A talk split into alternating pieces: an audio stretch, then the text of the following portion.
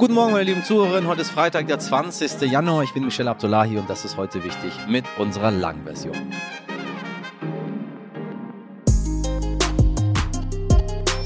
Ja, es ist Mitte Januar. Die Fitnessstudios sind voll, habe ich gehört. Diäten werden überall beworben, habe ich auch gehört. Denn der Weihnachtsspeck soll weg. Weihnachtsspeck soll weg. Wir sprechen heute allerdings nicht über ein paar Funde zu viel, sondern über krankhaftes Übergewicht. Knapp 13 Millionen Erwachsene in Deutschland sind von Adipositas betroffen. Das geht aus den Zahlen des Robert Koch Instituts hervor. Auch jedes sechste Kind ist übergewichtig oder sogar adipös. Was kann man dagegen tun und was bedeutet das überhaupt, adipös zu sein? Gleich spreche ich dazu mit Professor Christine Josten von der Sporthochschule in Köln. Sie arbeitet am Institut für Bewegungs- und Neurowissenschaft und macht ganz klar deutlich, bei Adipositas geht es um krankhaftes Übergewicht und das müsste auch so benannt werden. Das widerspricht dann übrigens auch nicht der sogenannten Body Positivity Bewegung. Mhm, mhm. Ein wirklich spannendes Gespräch, aus dem ich selber viel mitgenommen habe. Und ein Thema, wenn Sie häufiger hier bei uns zu Gast sind im Podcast, also als HörerInnen, wissen Sie, wie wichtig mir das Ganze ist. Also ähm, freuen Sie sich jetzt schon mal drauf. Zuerst das Wichtigste in aller Kürze. Mehr als 5000 Angehörige der jesidischen Religionsgemeinschaft wurden im Jahr 2014 von der Terrormiliz IS ermordet. Viele wurden versklavt und misshandelt. Mittlerweile lebt in Deutschland die weltweit größte jesidische Diaspora und gestern hat der Bundestag die Verbrechen an der Religionsgemeinschaft als Völkermord anerkannt. Damit will sich das Parlament stärker für jesidisches Leben in Deutschland einsetzen und öffentlich den Völkermord an den Jesiden aufarbeiten. Liefert er oder liefert er nicht? Heute treffen sich die 30 NATO-Staaten und weitere Länder auf der US-Militärbasis Rammstein in Rheinland-Pfalz, um darüber zu beraten, wie es mit der militärischen Hilfe für die Ukraine weitergeht. Es ist der erste wichtige Termin für den nagelneuen Bundesverteidigungsminister Boris Pistorius. Und auch Bundeskanzler Olaf Scholz wird weiter unter Druck stehen, ob er denn jetzt Leopard 2 Panzer liefern wird oder nicht. Gestern sagte Scholz, er könne sich vorstellen, Panzer zu liefern, wenn die USA das auch tun würden. Bundesarbeitsminister Hubertus Heil, Sie erinnern sich an unser Gespräch in Folge 427, will die Regeln zum Corona-Schutz am Arbeitsplatz schon früher als geplant aufheben. Gleichzeitig mit dem Ende der Maskenpflicht am 2. Februar sollen ArbeitgeberInnen nicht mehr dazu verpflichtet werden, ein Homeoffice- und Testangebot für Beschäftigte zu prüfen. Die Pflicht zu dem Angebot wurde allerdings schon letztes Jahr im März abgeschafft. Die Meinungen darüber sind bei uns ja sehr verschieden, aber zumindest für meine Redaktion ist es durch das Homeoffice überhaupt möglich, in ganz Deutschland zu arbeiten wir haben Äuglein und Öhrchen für sie überall. Im Iran wird noch immer protestiert und das Regime schränkt jetzt mal wieder für zwei Tage das Internet ein. Damit können sich Protestierende schlechter vernetzen. Die Behörden begründen das ja mit der Prüfungsphase an Universitäten und der angeblichen Sorge vor Betrugsversuchen. Menschen in Teheran bestätigten gestern massive Einschränkungen, wodurch zum Beispiel auch kein Geld überwiesen werden kann. Die Europäische Union indes prüft die Revolutionswächter, also Irans Elite-Streitkräfte, auf die Terrorliste zu setzen. Außerdem gestern Abend hat die Gewerkschaft Verdi alle Beschäftigte in Brief- und Paketzentren zum Streik aufgerufen. Der soll bis heute Abend andauern, also nicht wundern, falls Sie heute keine Post bekommen. Mit 37 Jahren kam sie als jüngste Regierungschefin der Welt ins Amt. Die neuseeländische Premierministerin Jacinda Ardern und gestern, fünfeinhalb Jahre später, verkündete sie ihren Rücktritt. Ich weiß, was man für diesen Job braucht und ich weiß, dass ich nicht mehr genug im Tank habe. So einfach ist das. Wir alle geben, solange wir geben können und dann ist es vorbei. Und für mich ist es nun an der Zeit. It's time. Jackie Naden war anders auch dieser Rücktritt. 2017 trat sie ihr Amt an, wurde ein Jahr später Mutter und war nach nur sechs Wochen wieder zurück an der Spitze des Amtes. Sie hatte so einige Krisen zu managen und war über lange Zeit extrem beliebt in Neuseeland. Dieses Jahr würden im Oktober die nächsten Wahlen anstehen, für die sie jetzt nicht mehr antritt. Zum 7. Februar will sie schon aufhören und ihr Amt niederlegen. Zu ihrem Rücktritt sagte sie, ihr sei nach über fünf Jahren die Kraft ausgegangen. Es ist Zeit, die Verantwortung abzugeben. Sie freue sich auf die Zeit mit ihrer Familie und rechnete bereits mit Spekulationen zu dem angeblich wahren Grund ihres Rücktritts, denn im letzten Jahr sind ihre Umfragewerte gesunken. Tja, ist dieser Rücktritt nun fortschrittlich oder ist Jacquina Aden nur zu soft, wie manche KritikerInnen jetzt sagen? Jonas Breng ist Nahost-Korrespondent für den Stern. Er hat Jacqueline Aden getroffen, saß bei ihrer Familie auf der Couch. Lieber Jonas, was war sie für eine Premierministerin? Ja, ich würde sagen, dass Jacinda Ardern vor allem einen besonderen politischen Stil etabliert hat, einen Ardern-Stil. Ähm, und der zeichnet sich durch verschiedene Dinge aus. Erstens würde ich sagen, ziemlich unverstellten, ehrlichen Umgang mit sich selbst. Ähm, sie hat mal im Wahlkampf gesagt, ich mache mir ständig Sorgen, einen Fehler zu machen. Ich hasse es, Menschen zu enttäuschen. Und man kann sich ja mal überlegen, was passiert wäre, wenn so ein Satz von einem äh, oder einer deutschen Politikerin gesagt worden wäre. Das Zweite ist, dass Adern immer einen guten Stil für Symbolik hatte. Ähm, man erinnert sich zum Beispiel an diese ikonischen Bilder rund um die Attentate in Christchurch, äh, wo sie mit Schleier aufgetreten ist, was auch viele Muslime in der Welt sehr berührt hat. Und ähm, genau, man bei jemand anders hätte das vielleicht komisch gewirkt, aber sie hatte einen sehr authentischen Umgang damit. Und das findet eigentlich in der in der dritten wichtigen Eigenschaft ähm, zusammen, die ihre politische Karriere so erfolgreich gemacht und das ist ihr Kommunikationstalent. Man kann sich ja zum Beispiel mal ihren Social Media Auftritt angucken. Ich finde, dass es kaum einen Politiker wahrscheinlich weltweit gibt, der eine bessere Balance hatte zwischen Leichtigkeit und diesem Staatsfrau Auftreten. Und in der Summe würde ich sagen, das ist ein ziemlich äh, gutes Zeugnis für eine Politikerin. Und ähm, ich kann sagen, dass diese Menschlichkeit und Nahbarkeit, also ich habe sie ja äh, auch im Umgang mit äh, Opfern nach dem Christchurch-Attentat erlebt, ähm, dass das äh, ziemlich beeindruckend war. Welche Krisen musste sie als Präsidentin managen? Ja, man könnte sagen, Jacinda Ardern ist eine Frau für die Krise ähm, und an diesen Krisen hat es auch nicht gemangelt. Das erste, was ich eben ja schon ansprach, war Christchurch. Damals ist ein Australier, ähm, ein Rechtsradikaler, in zwei Moscheen eingedrungen und hat äh, über 50 Menschen erschossen. Ardern hat es danach geschafft, die Bevölkerungsgruppen ähm, zusammenzuhalten. Sie hat einen guten Ton gefunden, auch gerade gegenüber ähm, den Muslimen, ähm, was ihr auch international sehr viel Beifall eingetragen hat. Ähm, die zweite große Krise war ein verheerender Vulkanausbruch und die dritte dann natürlich Corona. Hm, für Corona ähm, gab es ja ähnlich viel Lob äh, zunächst einmal, weil die Quoten lange äh, niedrig waren. Adern ist einen ziemlich radikalen Kurs gefahren, hat das Land fast abge komplett abgeschottet und daher kommt dann auch noch eine kleine Kritik hinten raus, weil manche Leute sagen, es hat, sie hat es zu lange und zu radikal gemacht. Aber grundsätzlich kann man schon sagen, Ardern fiel der politische Alltag und das ähm, normale Geschäft manchmal ein bisschen schwieriger als die große Bühne und ähm, die Moderation der, der ganz schwierigen Zeiten. Im Herbst ist die nächste Wahl, dem will sie sich nun nicht mehr stellen. Hat sie innerhalb des Landes ein wenig an Strahlkraft verloren? Ja, Strahlkraft ist natürlich eine schwierige Währung im politischen Alltag. Also die Kritiker werfen mir eigentlich vor allem vor, dass sie äh, sich bei Wirtschaftsthemen äh, nicht stark genug präsentiert hat. Also es gibt äh, einen Mangel an äh, Wohnraum, ähm, es gibt eine in starke Inflation ähm, in, in Neuseeland. Das Thema Kinderarmut wurde nicht effektiv genug bekämpft. Und ja, bei all diesen Themen ähm, gibt es tatsächlich auch Leute aus ihrem eigenen Lager, die zugeben, dass man da vielleicht hätte effektiver oder mehr machen können.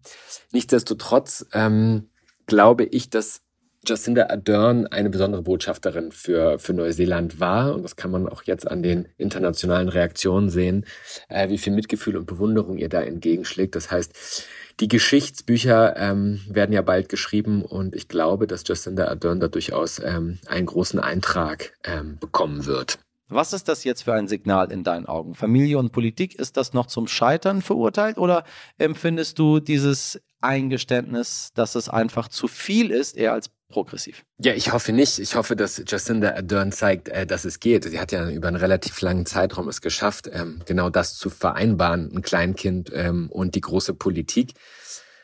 Ähm, aber das gehört wahrscheinlich auch zur Wahrheit dazu. Ähm, der politische Betrieb in Neuseeland funktioniert ein bisschen anders. Es ist ein kleineres Land, es ist eine Insel, es hat weniger äh, Bedeutung auf der internationalen Bühne. Also bei meiner Recherche habe ich es geschafft, innerhalb von anderthalb Wochen äh, auf das Sofa ihrer Eltern zu kommen. Ähm, das drückt ja so ein bisschen aus, dass die Gesetzmäßigkeiten äh, in Neuseeland einfach andere sind als zum Beispiel in Deutschland und, oder Frankreich. Ähm, das heißt, wir müssen kritisch mit uns umgehen und uns fragen, wer wäre das möglich? Es wäre auf jeden Fall wünschenswert. Und wenn es im Moment noch nicht geht, wie können wir dann ähm, Strukturen schaffen, in denen sowas in Zukunft möglich wäre? Danke, lieber Jonas Brink. Ein paar Kilo zu viel, klar, darüber ärgern wir uns alle mal, wobei Ihr Moderator da eher keine Probleme mit hatte. Sie wissen ja, langsam, langsam, langsam. Aber wenn es wirklich krankhaft wird, dann spricht man in der Medizin von Adipositas. Und auch geht es nicht um Rundungen oder ein bisschen zu viel, sondern es geht ganz klar um den Fettanteil und vor allem den Bauchfettanteil. Professorin Christine Justen von der Sporthochschule in Köln sagt, es sei überhaupt schwer, in unseren Lebensumständen nicht adipös zu werden. Gerade auch für Kinder. Die werden nämlich ganz gezielt beeinflusst durch die Werbung der Nahrungsmittelindustrie. Dadurch haben sie es besonders schwer, sich gesund zu ernähren. Jedes sechste Kind ist in Deutschland übergewichtig oder sogar adipös. Der Drang nach Süßem oder Cola ist so groß, aber auch vermeintlich gute Lebensmittel sehen nur auf der Verpackung natürlich und gesund aus. Dazu hat Professor Justen gleich einige Tipps für Eltern und wir sprechen ganz konkret auch über das Krankheitsbild. Frau Professor Justen, ich grüße Sie ganz herzlich. Ich grüße Sie auch. Äh, ich habe neulich mit einer Dame gesprochen auf einem Podium. Da ging es um, äh, um Gewicht, um Übergewicht, Normalgewicht. Äh, und sie hat gesagt, es gibt kein Übergewicht, ähm, es gibt gar nicht dick und fett. Und ähm, ja, das möchte sie auch irgendwie auch, sie möchte auch gerne als dick oder als fett bezeichnet werden, äh, weil sie irgendwie das Gefühl hat, wenn man sagt Übergewicht, dann ist es, das fühle sie sich unnormal. Ähm, also erstmal vorweg, stimmt das? Also interessante Interpretation. Also welche berufliche Qualifikation hatte die Dame denn? Äh, die hat sich, äh, die hat sich äh, berufsmäßig mit dem Thema Übergewicht als quasi als ähm, Aktivistin beschäftigt. Hm. Also ich meine, ich kann das, ich kann diesen Ansatz verstehen, weil der, ähm, der rührt letztendlich daher, dass, ähm, und Sie hatten ja gesagt, die Dame ist selber betroffen, wenn sie sich gerne als ähm, dick und fett bezeichnen würde. Ähm, der kommt ein bisschen aus diesem Body Positivity ähm, äh, Ansatz heraus, dass man eben Menschen nicht nur klassifiziert als übergewichtig oder adipös oder solche Dinge. Es ist natürlich immer so ein bisschen eine Perspektive des Blickwinkels. Ich würde da ganz klar widersprechen natürlich, weil ich als Ärztin ähm, da den Blick darauf habe, dass äh, seit etwa zwei Jahren ungefähr Adipositas auch im Erwachsenenalter zumindest als Krankheit angesehen wird. Ähm, jetzt mhm. ist natürlich die Frage, wo siedeln wir dann das Übergewicht an? Aber man weiß halt, dass mit, ähm, mit Beginn des Übergewichts, und das ist ja dieser Body Mass Index ähm, 25, der da als ähm, Grenze angelegt wird und Adipositas über 30, ähm, dass dann natürlich schon ähm, eine Vielzahl an Begleiterkrankungen auftritt, die letztendlich auch behandelt werden muss und von daher oder behandelt werden sollte und auch vielleicht vermieden werden sollte. Also von daher ist es schon auch wichtig, das nicht als, ähm, als reine äh, Schönheits Problem anzusehen oder ähm, eben als Aktivistin dafür, sondern auch gucken, okay, wen habe ich denn vor mir und wer braucht vielleicht eine, eine ganz andere Art der Herangehensweise im Sinne einer Therapie. Hm. Also Sie haben es eben schön zusammengefasst. Wir haben Übergewicht äh, und dann gibt es Adipositas quasi als, als letzten Schritt. Also äh, wenn man dann adipös ist, dann ist da sehr, sehr viel Gewicht, was da nicht sein sollte. Ist es richtig? Sie haben das schön gesagt, da ist da sehr, sehr viel Gewicht. Also im Grunde genommen hat man ursprünglich mal das Ganze definiert als ein Übermaß an Fettmasse. Ne? Das ist also im Grunde genommen ist das auch letztendlich das, was uns krank macht. Ne? Also das ist Übermaß an Fettmasse, vor allen Dingen eben im Vergleich zu wenig Muskelmasse, die dann eher gesund erhaltenes Organ ist. Und ähm, dieser, ähm, dieser Body Mass Index sagt ja nichts anderes als Körpergewicht ähm, im Verhältnis zur Körpergröße in Metern zum Quadrat und ist erstmal eine rechnerische Größe und sagt nichts über den Anteil an Fettmasse aus. Also von daher spielt das sicherlich noch mit rein. Und es gibt schon noch eine Steigerung im Bereich Adipositas. Also gerne wird es ja auch mit übersetzt als extremes Übergewicht. Ähm, da gibt es ja. aber dann auch noch eine Klassifikation dahinter. Eins heißt eben BMI größer gleich 30, Grad 2 heißt größer gleich 35 und ähm, extreme Adipositas ist dann nochmal größer gleich 40. Ähm, und das wird, wie gesagt, gerne am BMI festgemacht. Ähm, das ist sicherlich schon so ein Kritikpunkt der Klassifikation dahinter und auch der Einteilung von, ähm, von gesund oder krank. Aber es ist ähm, epidemiologisch eigentlich das Beste, was wir haben, vor allen Dingen, wenn man es dann im Kontext mit Bauchumfang sich anschaut. Und das, was eben an erhöhter Fettmasse im Bauchraum ähm, ich sag mal, äh, zugange ist, das ist eben hormonell aktives Organ und das ist eben das ähm, Organsystem sozusagen oder diese viszerale abdominelle Adipositas ist, das ist eben vor allen Dingen die, die mit Krankheit einhergeht, ne? wo man eben dann mehr Herz-Kreislauf-Erkrankungen hat, mehr Tumorerkrankungen, ähm, mehr entzündliche Erkrankungen, Rheumatoide, Arthritis beispielsweise. Also man findet da leider eben in der Begleitung und in der Folge eine Vielzahl an Krankheiten, die einfach auch nicht angenehm sind. Ich meine, das hört sich schon alles ganz furchtbar an, wenn wir uns das vorstellen unter Erwachsenen. Ähm, nun möchten wir hinter heute über Adipositas bei Kindern sprechen. Da stelle ich mir das Ganze noch viel dramatischer vor. Wenn wir mal eine Zahl rein nennen darf, das RKI sagt, jedes sechste Kind in Deutschland ist übergewichtig oder adipös. Ähm, bei den 11- bis 13-Jährigen sogar jedes fünfte. Äh, erstmal vor, vorweg, war das immer schon so oder ist das eine Veränderung, die wir im Laufe der letzten Jahre feststellen können? Also die, das Robert-Koch-Institut erfasst diese Zahlen ähm, systematisch seit knapp 20, äh, 20 Jahren etwa. Und seitdem ist die Zahl der übergewichtigen und adipösen Kinder, wenn man die zusammenfasst, eigentlich in dieser Altersgruppe der 3 bis ähm, 16, 18-Jährigen relativ stabil. Das heißt also in dieser allerersten Basiserhebung 2003 bis ähm, 2005, 2006, ähm, da war es auch schon 15 Prozent und die letzte Kinder- und Jugendgesundheitssurvey Erfassung war eben bei 15,4. Also das hat sich eigentlich gar nicht so wahnsinnig viel geändert. Ähm, was man eben auch sagen muss, auch hier gibt es eben diesen Body Mass Index, der wird da etwas anders nochmal eingeteilt, weil ja der BMI eines zweijährigen Kindes ein anderer ist als eines 14-jährigen Kindes. Und da hat man ein Perzentilsystem dahinter und auch das ist eine rechnerische Größe. Das heißt also, wenn ich ähm, mir das anschaue, als dieser BMI oder dieses Perzentilsystem gemacht wurde, da waren es insgesamt 10 Prozent übergewichtige adipöse Kinder nach der ursprünglichen Klassifikation. Also es hat sich schon gesteigert im Vergleich zur ähm, Grundklassifikation. Vom Grundprinzip her ist es so, ich befürchte, dass die Pandemie vor allen Dingen zu einem erheblichen Anstieg geführt hat. Jetzt gar nicht so sehr eben die letzten Jahre. Das ist doch relativ auf einem äh, zwar hohen, aber auf einem Plateau geblieben ich bin nicht so der Fan, der nach der Schuldfrage ähm, fragt. Also wer ist schuld daran, dass äh, Kinder zu dick sind? Muss man aber fragen. Ähm, was ist die Ursache?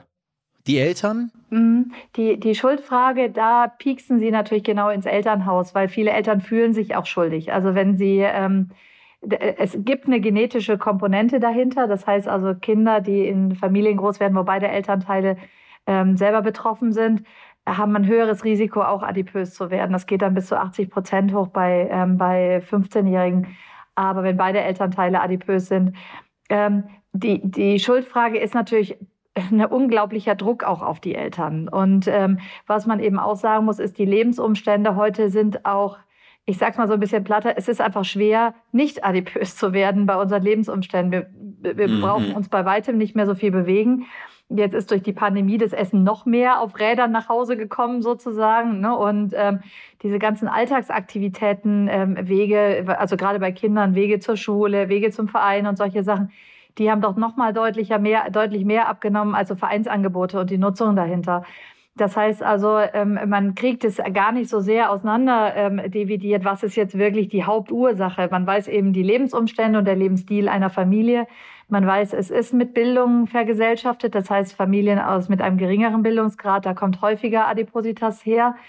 Ja. Es ist aber, finde ich, auch unendlich schwer, in der heutigen Welt die Botschaften der Ernährungsindustrie vernünftig zu verstehen, sage ich mal. Und da ist es eben gerade je nach, ähm, je nach äh, Schulbildung ist vielleicht umso schwerer zu verstehen, wie viele verschiedene Zuckerformen sind auf, einer, auf einem Saft dann auch ähm, zu erkennen oder eben auch nicht. Also ich finde, das muss man eben auch nochmal sagen, wir sind in einer adipogenen Umwelt und ähm, da spielt sicherlich unsere Ernährungsformen ähm, auch, auch die, das Ernährungsangebot eine Riesenrolle. Wie können denn die Eltern den adipösen Kindern helfen? Ich meine, äh, wenn man, wenn es um einen selber geht, man ist erwachsen, gibt es tausend Tipps äh, und irgendwie auch ein bisschen der eigene Verstand.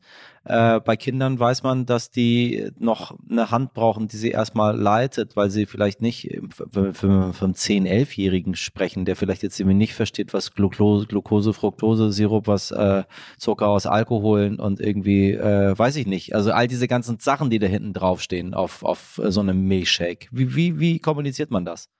Also ich würde gerne da nochmal ein bisschen breiter starten. Ähm, also Eltern sind natürlich auch ein bisschen Rollenvorbilder.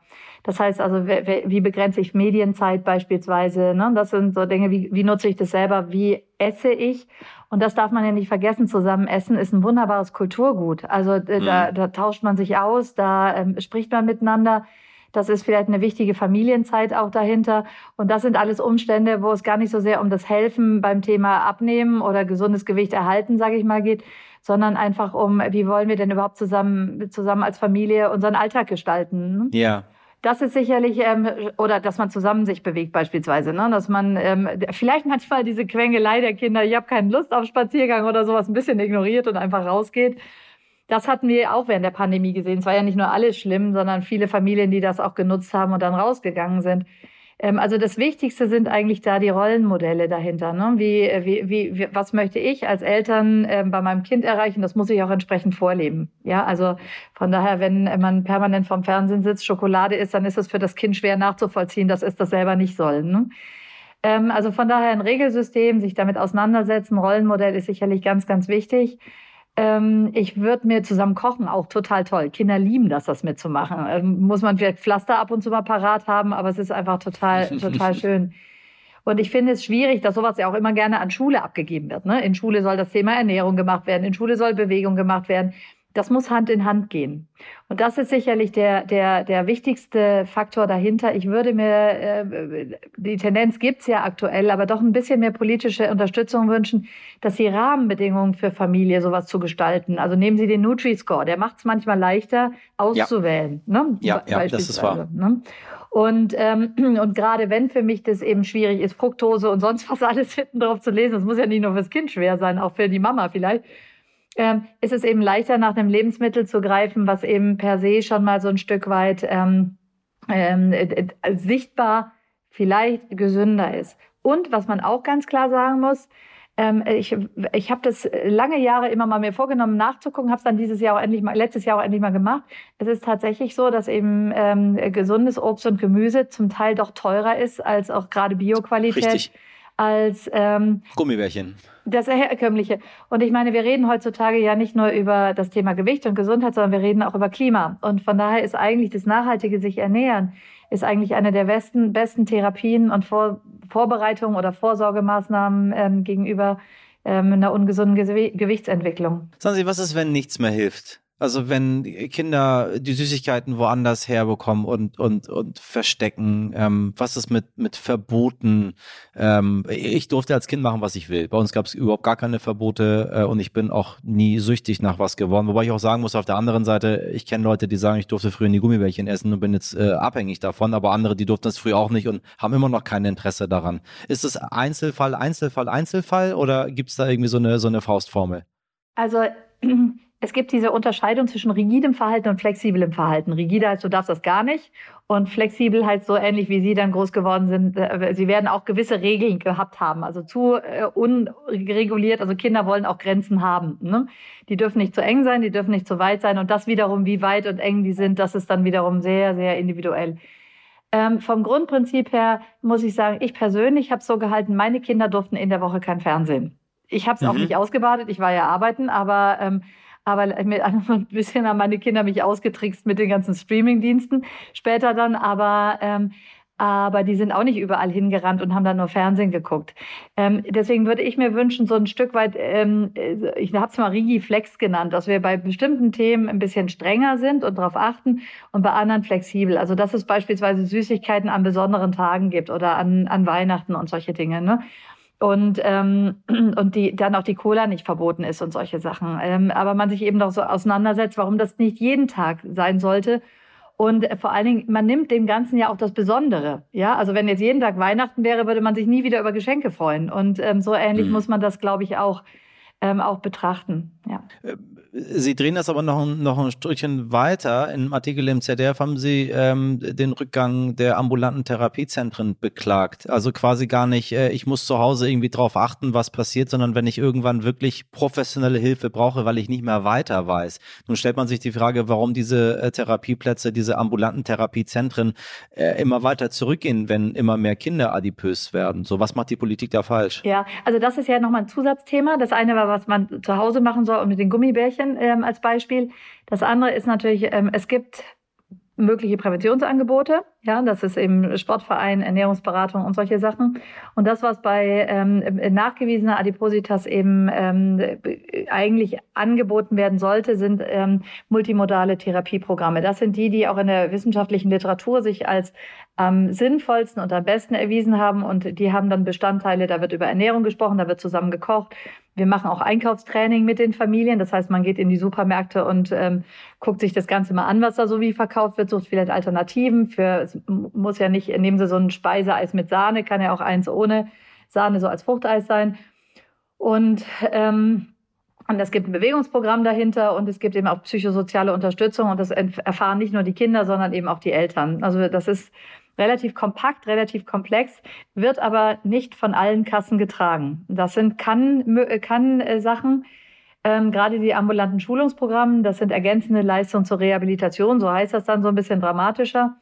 Ähm, es gibt auch inzwischen die Möglichkeit der ambulanten Rehabilitation. Da sind aber die Voraussetzungen so schwer, äh, die Strukturvoraussetzungen dazu. Bin ich beispielsweise bin von Haus aus Allgemeinmedizinerin. Ich dürfte es qua meines Berufes gar nicht machen, weil ich keine mhm. Kinderärztin bin. Und da ist äh, so, dass ich mir von der Politik wünschen würde, dass es ähm, auch da wieder um Rahmenbedingungen geht, die eben sagen, okay, wenn ihr bestimmte Qualitätskriterien erfüllt, das heißt, ihr könnt nachweisen, ihr habt die entsprechenden Qualifikationen im Team, ihr habt die strukturellen Voraussetzungen, das heißt Sporthalle, Lehrküche und solche Sachen. Ähm, da, äh, und ihr habt die entsprechende Erfahrung, äh, dann könnt ihr sowas auch machen und dass eben die Kassen da auch liebevoll gestupst werden, solche Dinge auch zu, äh, zu übernehmen. Und ähm, die Kassen wiederum sind da nicht alle gleich, das ist schon sehr heterogen auch wieder, aber sehr strikt, weil ein Stück weit die Evidenz für Erfolg fehlt. Ja, weil ähm, was ist wirklich Erfolg eines solchen Programmes? Für uns aus Therapeutenperspektive ist es so, dass wir froh sind, wenn die Kinder vom Gewicht her stagnieren, weiter wachsen. Ne? Das heißt also nicht diese exzessiven Gewichtszunahmen haben. Wenn die in ihrem Selbstwertgefühl besser werden, wenn die Teilhabe haben. Ne? Für, ähm, für eine Gewichtsreduktion ist es eben nicht immer ausreichend. Die kommt vielleicht viel, viel später und das müssen sie erstmal nachweisen. Und dementsprechend sind das natürlich auch schon Kosten für die Krankenkassen, die man schon, äh, wo man sagt, okay, das wird zu Recht überprüft. Ne? Nur im Moment ist es sehr heterogen und es gibt keine einheitliche Finanzierung. Wir hoffen da auf dieses Disease Management Programm, aber das wird mindestens noch zwei Jahre dauern, bis das kommt. Ich habe ein bisschen das Gefühl, wenn ich Ihnen so zuhöre, dass unsere unsere Ernährungspolitik irgendwo versagt. Weil ich meine, da sind Menschen, die das ja anscheinend nicht besser wissen. Man, man macht das ja nicht absichtlich, dass man am Ende ein Kind hat, ähm, was ja, was so anfällig für so viele Krankheiten ist, einfach weil es, weil es zu dick ist letztendlich. Ähm, dann gibt es keine richtigen Therapiezentren, nicht genug davon. Wir denken an, an das ganze Essen in den Cafeterias, wo irgendwie der halbe Bundestag auf die Barrikaden geht, weil der Schnitzel irgendwo wegfallen soll. Also ähm, was, was muss sich ändern, damit wir, damit wir zurückkommen zu einer normalen Ernährung? Ich meine, selbst Cola hat bei uns mehr Zucker als in Großbritannien. Da hat man das durchgesetzt einfach, dass das nicht mehr so ist. Und bei uns heißt es ja, aber dann leidet ja die Zuckerindustrie darunter. Und auf der anderen Seite haben wir dann, haben wir dann Kinder, die tatsächlich schwerst krank sind. Was, was, was muss sich ändern in Deutschland? Also vielleicht schwerst krank auch nochmal tatsächlich, um das zu sagen. Es gibt eben Kinder mit Alterszucker. Und das ist eben das, ähm, die Alterszuckerkrankheit ist die, die wir früher in unseren Lehrbüchern immer nur ab 40 drinstehen haben. Jetzt finden sie Jugendliche und im Rahmen der ja. Pandemie geht das sogar bis 11 runter. Ja. Ähm, also von daher ist das mit dem Schwerkrank schon ein Thema. Das eine ist sicherlich Regularien für die Ernährungsindustrie haben. Das ist eben, es gibt ja diese Idee, Kinderlebensmittel nicht zu bewerben oder nicht bewerben zu dürfen. Das gibt aber auch Möglichkeiten, das ganz elegant zu umgehen. Ähm, ich würde aber jetzt vielleicht tatsächlich äh, nicht nur auf der Ernährungs- ähm, oder auf der Poli äh, diese Ernährungssachen in den Mittelpunkt rücken, sondern auch die Gestaltung unserer Umwelt. Wo gibt's Fahrradwege, Wege? Wo gibt's sichere Fahrradwege? Und ähm, vielleicht gerade, weil ja im Hintergrund dieser Silvesterdiskussion eben das Thema Bildung nochmal aufkam, ich glaube, wenn wir präventiv denken wollen, ob das ums Klima geht, ob das um Silvesterkracher geht und Integration, ja, ja. ob das um ähm, einen gesunden Lebensstil geht, wir brauchen da einfach eine sehr, sehr gute ähm, Bildung, die eben Kindern, Jugendlichen beibringt, was ist denn wirklich gut für mich im sozialen Umfeld, im, in meinem Lebensstil, für meine Gesundheit. Und das ist so unter dem großen Oberbegriff, zumindest beim Thema Gewicht, äh, Gesundheitskompetenz einfach Menschen kompetent machen, auszuwählen, wenn ich mal Lust auf einen Burger habe oder eine Cola, dann gönne ich mir das. Wenn ich keine Lust habe, und da sind wir nochmal bei der flexiblen Kontrolle, dann lasse ich es eben auch. Ne? Und äh, von daher wäre meine ganz, ganz große Bitte und der dringlichste Appell, neben Kostenübernahme für Programme, neben etwas deutlicherer Lebensmittelkennzeichnung, eigentlich verbessert die Bildungspolitik. Dann haben wir auch weniger kranke Kinder. Frau Professor Justen, ich glaube, ich muss wieder mit ein paar BundesministerInnen sprechen und das dort direkt weitertragen. Sie machen es ja auch, wir machen es von dieser Seite aus auch äh, und wir hoffen, dass unsere Zuhörerinnen draußen auch etwas mitgenommen daraus, äh, um diesen Druck genauso aufzubauen, weil es ist nicht so einfach, wie sich das Ganze äh, gestaltet mit dem Essen. Ich danke Ihnen sehr für das Gespräch. Ich danke Ihnen auch. Wenn Sie noch mehr von Christine Justen lernen wollen, dann schauen Sie doch gerne mal auf ihrem Instagram-Kanal gesund to go vorbei. Gesund.to.go auf Instagram vorbei. Heute nicht ich. Die Rubrik könnte auch lauten zu schön, um wahr zu sein. Was ist passiert? Prince Harry, Sie wissen, das wichtigste Thema, was wir hier in diesem Podcast für Sie seit Wochen behandeln, hat sein Buch ja herausgebracht. Auch wir haben ausführlich darüber berichtet und nun kam heraus, dass ausgerechnet DJ Ötzi, bekannt durch Klassiker wie Ein Stern oder auch Hey Baby, na, Sie wissen, dieser DJ Ötzi soll Harry und Meghan mit einem Song Burger Dance in ihren schwersten Zeiten geholfen haben. Mein Bruder war so grausam zu uns, wir fühlten uns hoffnungslos, heißt es in einem Zitat. Aber der Burger Dance gab uns die Kraft, weiterzumachen und nicht aufzugeben. Ach, wie schön. DJ Ötzi gibt ins Harry und Meghan die Kraft, um weiterzumachen. Musik ist einfach so wichtig im Leben, besonders die von DJ Ötzi. Viele österreichische Medien haben selbstverständlich sofort darüber berichtet. Mehr kann man aus Österreich ja nicht berichten, außer das, was in ihrer Politik da so falsch läuft. Blöd nur, dass das Zitat nicht etwa aus Harrys Buch Spare stammt, sondern von der Satireseite Galeria Arschgeweih auf Instagram. Dass die Musik von DJ Ötzi Kraft gibt. Das ist einfach zu schön, um wahr zu sein. Und gerade auch, wenn es um den Burger Song geht. Grüße gehen raus an Brüder und Schwestern in Ösiland.